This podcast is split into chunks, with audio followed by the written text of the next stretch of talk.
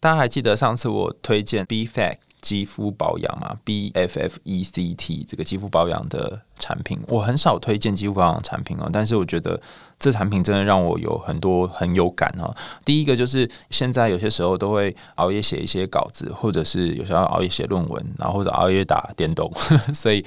头上都会长很多痘痘。那 B Fac 它的抗痘精华，我觉得有趣的是擦了之后，你隔天就会很有感觉。然后另外一个部分是，我不知道大家有没有一个经验，就是现在冬天可能来了，大家很喜欢泡澡啊，或者是。能够有机会待在热水里面久一点就待久一点哈。那前阵子我就是因为去泡汤还有泡澡花太长的时间，就起来的时候发现我的尤其大腿啊或者腰部的部分，可能因为太敏感了，所以就会有一种红肿痒痒的这种状况。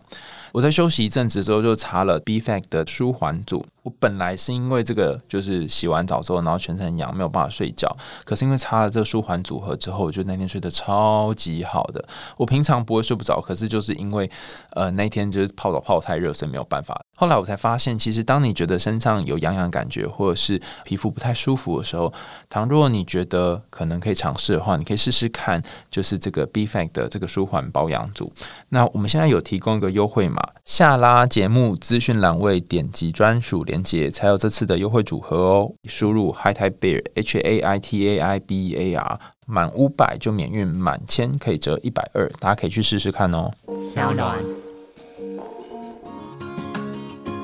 嗨，欢迎来到我的森林，我是很可爱又很可口的海苔熊。海苔熊心里话，在这里陪着你。各位听众朋友，大家好，我是海苔熊，欢迎回到海苔熊心里话。今天要跟大家分享的是最近非常火红的动画，叫做《鬼灭之刃：无限列车》。呃，我必须跟大家承认哈，漫画我没有看完，虽然它有点短哈，但是种种的原因使得我还没看完它。但是我看了《无限列车》，然后看了前面的动画，觉得非常的嗯吸引人。然后我就天呐，原来这部动画呃谈的议题这么深，难怪它会红哦。它有多厉害呢？哈，它在几个星期之内呢，《鬼灭之刃：无限列车》这个动画版应该已经票房。逼近就是前面我们可能谈过的很多的动画故事，包含《神隐少女》啊，或者是《龙猫》等等的故事，他们花了好长的时间才能挤进那个前几名的榜单，但是这个。《鬼灭之刃》呢，它却却在短短的一段时间之内就在挤进前几名当中，然后现在好像直逼那个《你的名字》这部动画。那既然这部动画这么厉害，我们就得好好谈一下这个《无限列车》它到底想要谈的是什么哈？我会稍微讲一下《鬼灭之刃》里面的人物角色设定，然后故事的简单的剧情，然后会着重在呃《无限列车》这个故事当中。所以如果你还没有看动画，怕被暴雷的，你可以先去追动画；但如果你已经看完的，或者是你想要先知道到底他在讲什么的，那或许你可以听听看今天这集的故事。那我们接下来呢，就会简单的说一下这个故事的背景，还有人物的角色。请大家就是找一个舒适的地方，然后我们要慢慢来说说这个故事一些有趣的背景。我会特别着重一些比较呃细微的部分哈，可能是我们想要讨论的部分。那调整一下你的呼吸之后，我们就可以开始喽。漫画的故事大纲呢，是有一个哥哥叫做炭治郎，他为了找寻复原妹妹祢豆子的方法，啊，然后开始踏上他的斩鬼之旅，哈，加入了杀鬼队。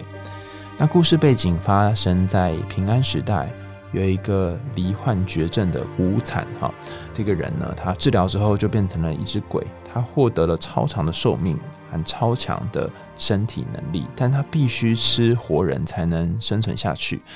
而且有着无法晒太阳和接触紫藤花的弱点。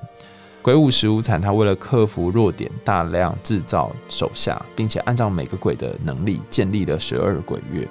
那当时为了打倒鬼舞石无惨，迟到的剑士们组成了鬼杀队，并且透过呼吸法的训练来提升身体的能力，然后以让自己的体能能够面对强悍的鬼。在这个故事里面的鬼体能都非常非常的厉害，很移动速度啊，或者是呃身体的柔软程度什么，都是人的好几十倍以上。所以人类他必须克服身体的极限，然后调整自己的呼吸法，才能跟这些鬼战斗，否则是一下就被打趴这样。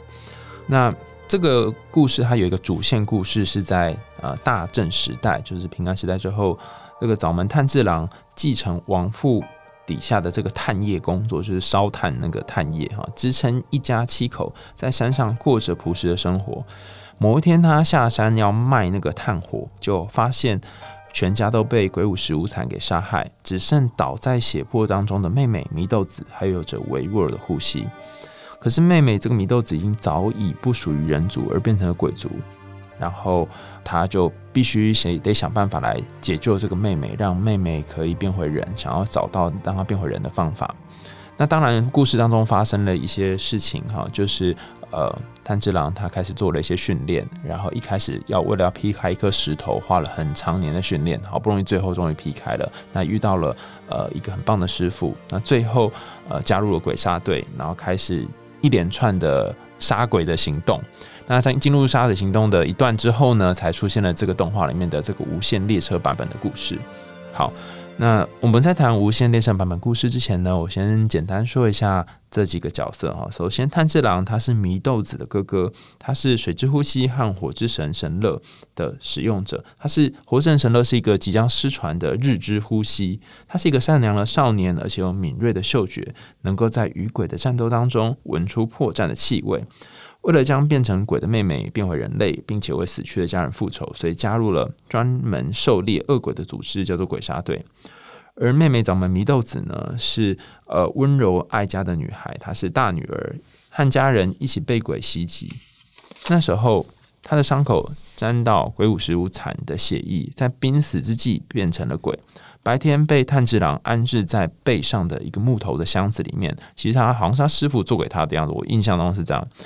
里面还有另外两个有趣的主呃，算是主角嘛，主要的配角哈。一个叫做我妻善意啊，是和炭治郎同期的一个杀鬼对视。他是雷之呼吸的使用者，拥有极佳的听觉，能够分辨出鬼和人类的声音。可是他对自己却超级没有自信，然后很恐惧的时候会陷入沉睡，并且激发出强劲的实力。他特别喜欢女性，而且对祢豆子有好感。那再来是嘴平一之助哈。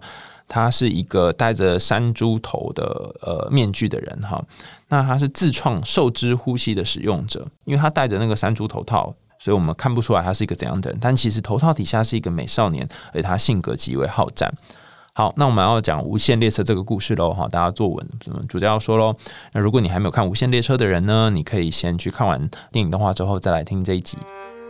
那故事是这样子啊，就是他们知道说有一台无线列车即将要开开启，就是要开了，然后上面载着很多的乘客，然后里面呢，我们就呃为了不要暴雷哈，我们就叫做鬼杀队里面的，它有分上旋跟下旋，那下旋的这些鬼呢是也蛮厉害，但是没有上旋那么厉害。那下旋的鬼们因为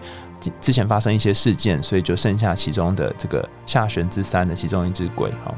那这只下旋之三的鬼呢，某某鬼，我们叫做 A 鬼好了哈，这样比较好念。这个 A 鬼呢，他就主控了整个无限列车，然后试图把这个无限列车全部的人都吞噬到他肚子里面，让无限列车的人呢，哈，都变他的生命的力量的一部分。因为我们知道鬼是按靠这个血，就人类的血来生存嘛，所以他如果吞噬整台列车上面的人，那他就会变得非常的强大。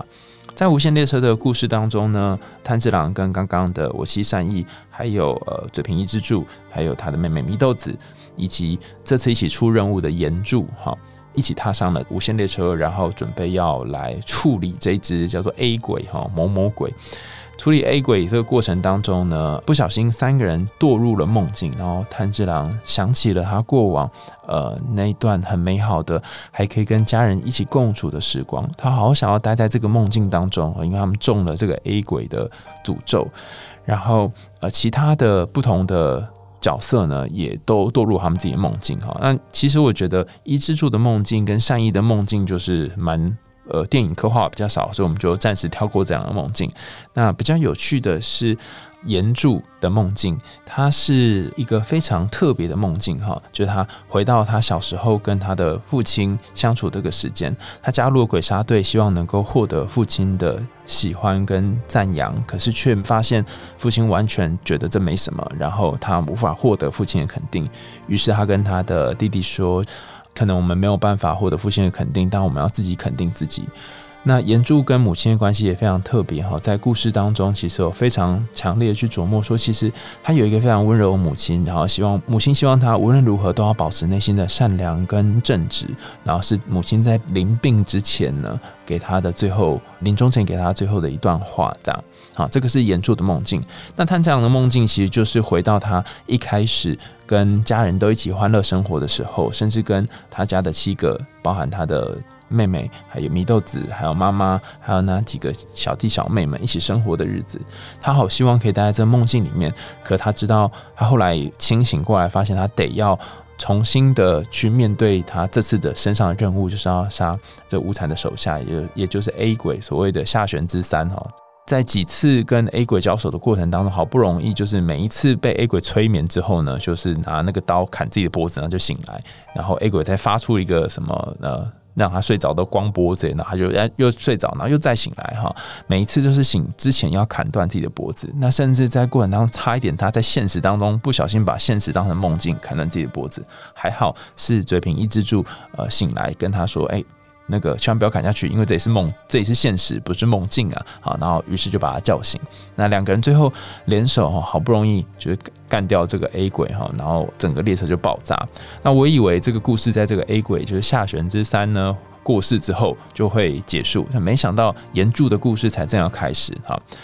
岩柱跟某一个上旋的鬼呢开始一场激烈的决斗。那这个上旋的鬼就不报他的名字，大家有兴趣可以去看动画。他们经过一场决斗之后，这个上旋的鬼呢，就是占了上风。最后，呃，岩柱在很辛苦的状况下，还是砍到他的脖子，只是砍了一半，然后一直没有砍下去，让这只上旋的鬼逃走了。炭治郎很难过且痛苦，然后他觉得为什么会这样？他不能理解，就是。呃，为什么岩珠这么拼命、这么认真、那么努力的想要解决这只鬼，而且他呃被打了很多拳，可是却都没有倒下来？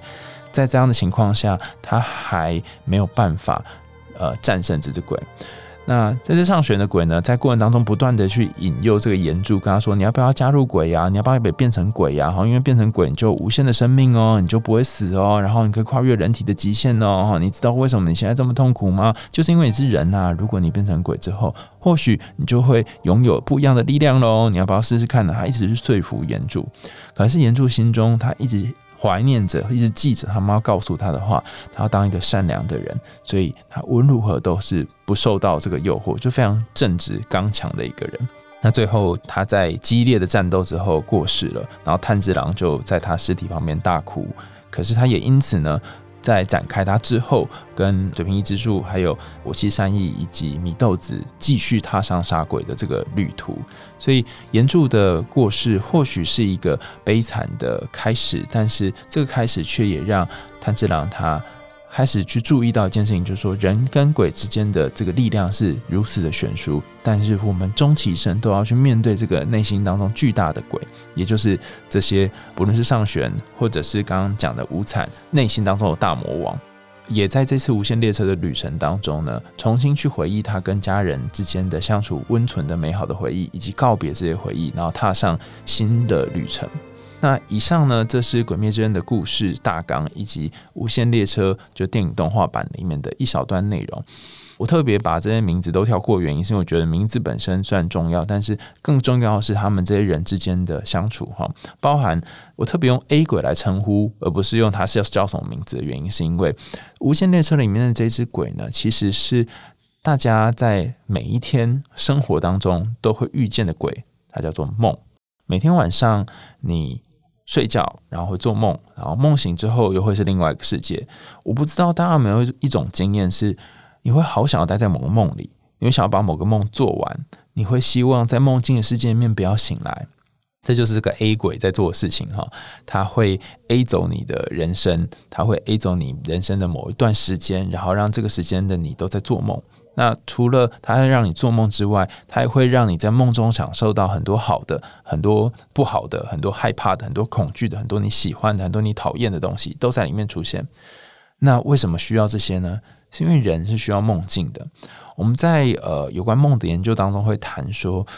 我们内心有两个自我，一个是梦境自我，一个是清醒自我。在《无限列车》的动画里面，如果大家有看动画的话，你就会发现，由于这个 A 鬼呢，他就买通了几个人类哈，呃，然后希望他们侵入这几个鬼杀队队员的梦境里面，然后把他们内心的那个精神核心给杀掉啊，希望把那个核心杀掉之后，这些人就真的挂点这样子。在梦境里面的清醒自我跟梦境自我是分别是哪一个呢？哈，所谓的梦境自我就是梦里面你觉得。是你的那个你，就是你，你有一个梦里面有一个我的感觉。那清醒自我呢？此时呢，可能就正在睡眠当中，就是你在你在梦境的里面的你正在活动，但是你清醒的那个你正在睡觉当中。好，所以你的意识不会出现，它还在沉睡当中。那那个精神核心是什么？精神核心它既不是梦境自我，也不是清醒自我，它是高于这两个自我一个更高层次的存在。我们会。用荣格心理学的语言来说，会说它是一个 self，我的感觉了哈，就是它的精神核心是一个 self，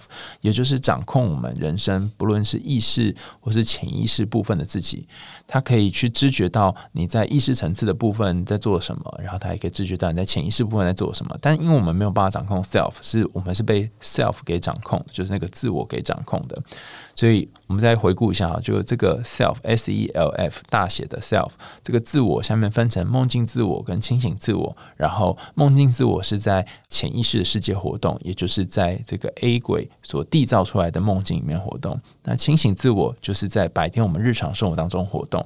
两个自我会互相交互影响，包含大家可以看到在动画《无限列车》上，现实当中这些人鬼杀队队员在列车上睡觉嘛，哈，所以这个睡觉过程。发生了什么事会影响到他们在梦境里面发生的事情？那换成我们现在呃日常生活的语言，就是日有所思，夜有所梦。所以白天你想到了什么，白天清醒自我发生的过程也会影响到你晚上的梦境。反过来，有些时候晚上你做梦梦到的事情，会影响到你白天发生的事。在动画里面，就是说，当你在梦境里面有遇到一些难过事，或是有发生一些打仗的过程，然后你就会有身体有些反应，甚至会流眼泪等等。你看到这个。无限列车里面的人就在流眼泪，或是身体有些挣扎，脸上有些表情等等。这有一点像是你晚上梦境里面发生的一些心情，会影响到你白天的工作。例如说，你前一天做了一个噩梦，你可能隔天就会心情很差；或前做一个非常开心的梦，尽管你知道是个假的梦，但是你醒来之后也会有一些惆怅，或者是欢欢欣鼓舞的感觉，因为觉得说哇，这一天跟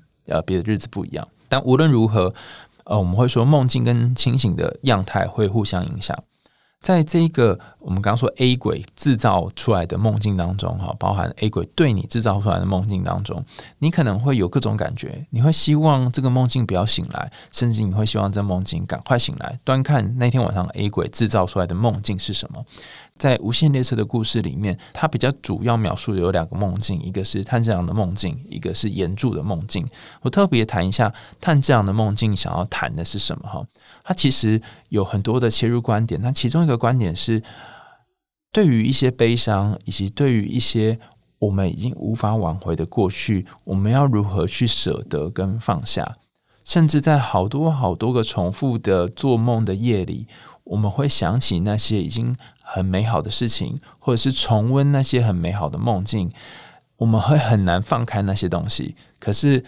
我们终究还是要放开它，因为没有放开它，你现在人生必须经过的任务，你必须前进的方向就没有办法继续前进了。你得要去做做你现在要做事。虽然这个离开，虽然这个告别，你会面临非常痛苦的挣扎，包含在动画当中，你会看到他这样的弟弟会大哭说：“哥哥，你不要我们了，哥哥，你丢掉我们，为什么你要走？”等等，你好像会跟过去的某一个自己所背叛，你好像会把他们丢下来，你会舍不得自己离开这些梦境，你会舍不得那些曾经受伤的。然后难过的，然后希望你可以留下的自己，你会舍不得他们，你会希望你可以的话还在他们身边。可是你内心当中，刚刚有谈到清醒自我，有一个部分，它其实慢慢的在慢慢苏醒过来。哈，刚刚讲那个大写的 self，它尝试在主导这些，告诉你说。不行，你要醒来，你有你必须完成的任务，你不能再继续在梦里面单溺，你不能够再沉浸在过去的回忆当中，你不能够浸泡在过往的悲伤里面，你得要起身来面对你现在人生的课题。这个提醒你的人是谁呢？在动画《无限列车》当中，我们可以看到，刚好是他背在后面身上的这个角色叫做祢豆子。我们稍微谈一下祢豆子好了。祢豆子这个角色很有趣哈，他是像我们很多童话故事里面提到的主角哈，常常会是一个男生跟一个女生，一个小男孩跟一个小女孩，可能是兄妹或者是姐弟。比方说，我们之前谈过的汉塞尔跟格丽特。糖果屋的这个两个角色，或者是青鸟里面也是一对兄妹哈。这个兄妹的概念呢，其实有点像是我们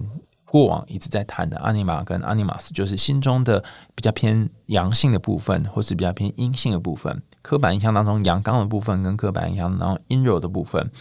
这两个角色，他们不但一个代表阳，一个代表阴，它也互相各自代表。比方说，看起来应该比较阳刚的炭治郎。他其实内心当中有一个柔软的、脆弱的、经常哭泣的心灵，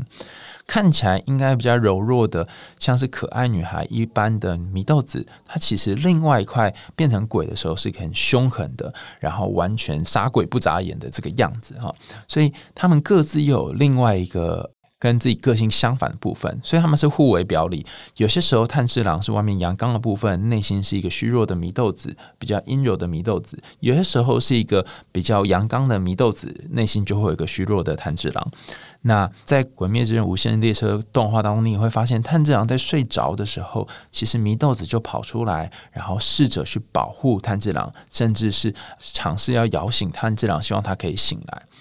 这意思是什么呢？当你心中有一个部分的自己正在沉睡的时候，另外一个部分的自己可能会提醒自己说：“你不能够再这样子了，你要醒来。”有点像是说，你可能现在在堕落了，你可能现在在做某一件你已经觉得再这样下去不行的事情了。那你正在堕落的过程当中，会有一个小声音告诉你说：“嘿，起来，起来，你要做你该做的事了，你不可以再沉浸在过去当中了。”他会摇醒你，就像是。无限列车里面的祢豆子一样，那个本来都在箱子里面沉睡的那个声音，都在你背后的箱子里面沉睡那个声音，它会跑出来，然后告诉你，跟你说，你得开始实现你的任务，然后踏上你的旅途。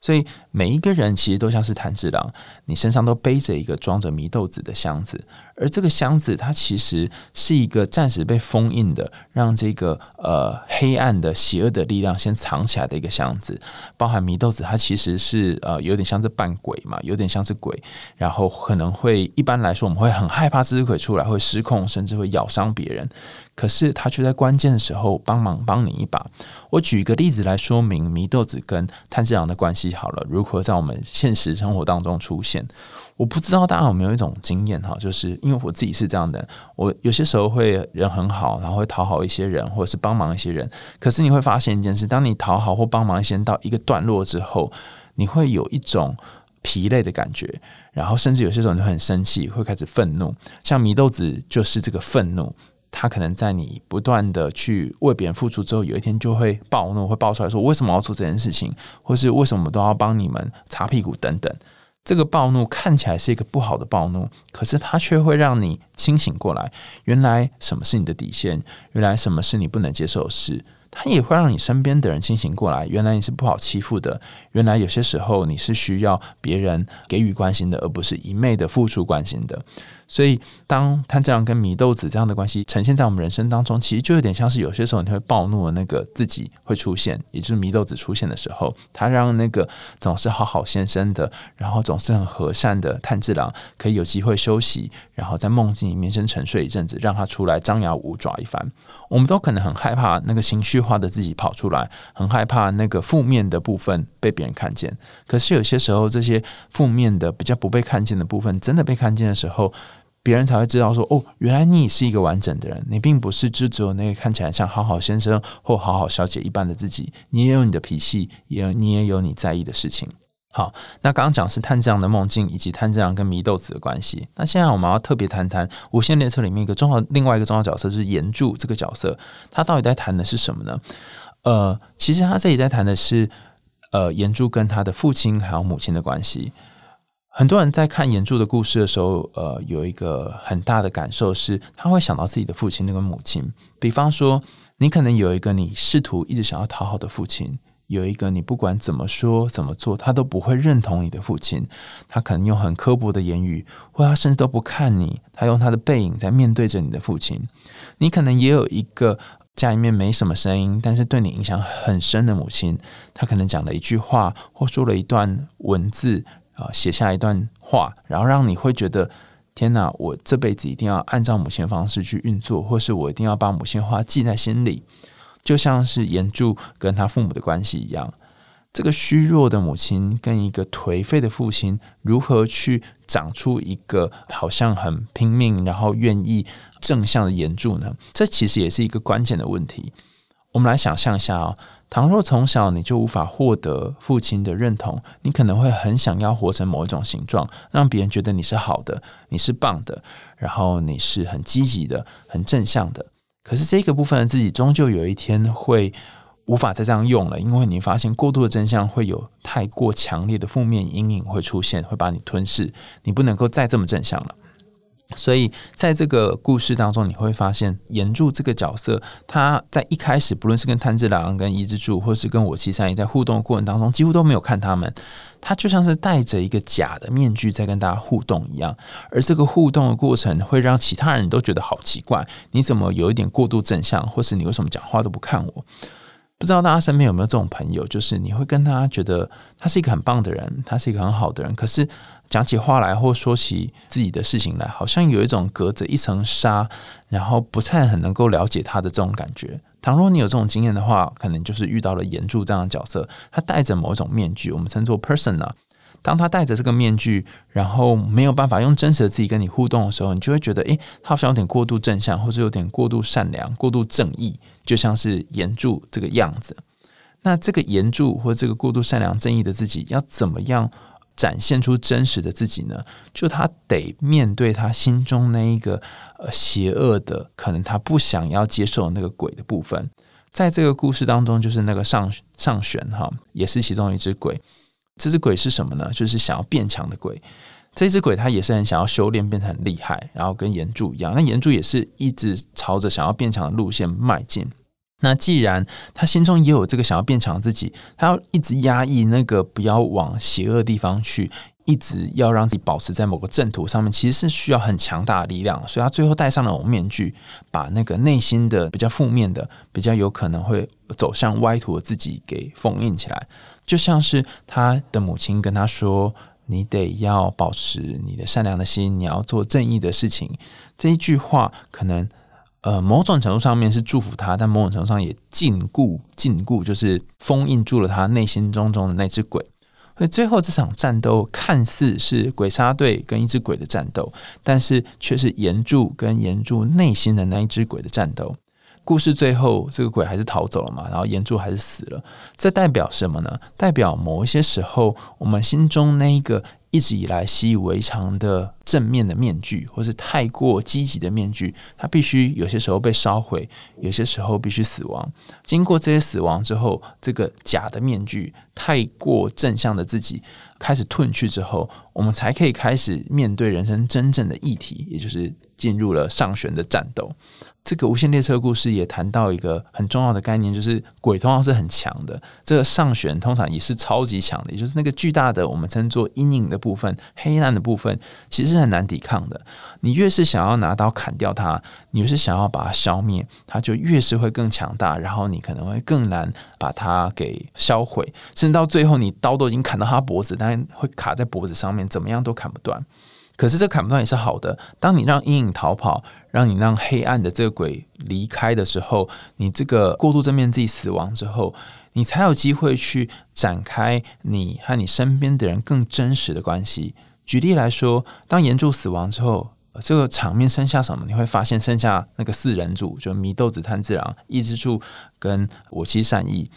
那剩下这四个人代表什么呢？我们刚刚已经谈了，炭治郎跟祢豆子是互为表里，互相为阿尼玛跟阿尼玛马斯的角色。其实我西善意跟伊之助也是一样哈。你可以看到，善意是一个相对来讲懦弱的、担心的、没有自信的角色，可是他却又有另外一个部分，就是陷入沉睡或者是昏厥的时候会变极度强悍的、很厉害的这个雷之呼吸的使用者。所以你可以看到，他还是一体两面，有一个非常阴柔的，以及一个非常阳刚强悍的部分。同样的，嘴平伊之助，它的两两面是在哪里呢？它表面上是一个非常阳刚的、非常有像野兽一般的自己，可是却又有一部分把帽子拿下来的时候，是像翩翩美少年一般阴柔的自己。所以这四个角色分别用各种方式跟自己互补，或是跟对方互补。那相对于那个过度正向的岩柱来讲，它其实是一个更整合的，或者我们说更平衡的角色。如果说无限列车是通往你未来人生一条即将要前进的道路的话，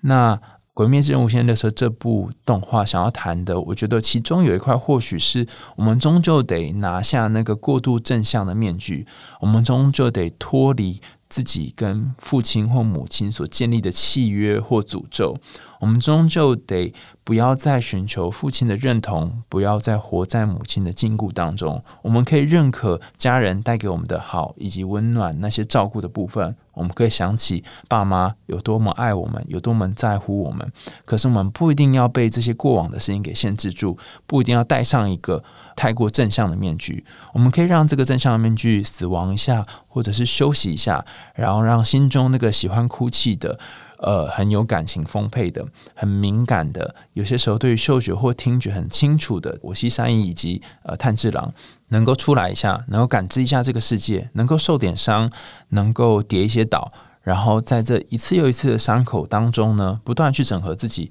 把心中那个比较柔弱的部分跟阳刚部分柔合起来，然后成为一个跟以往不一样的，然后更整合的人。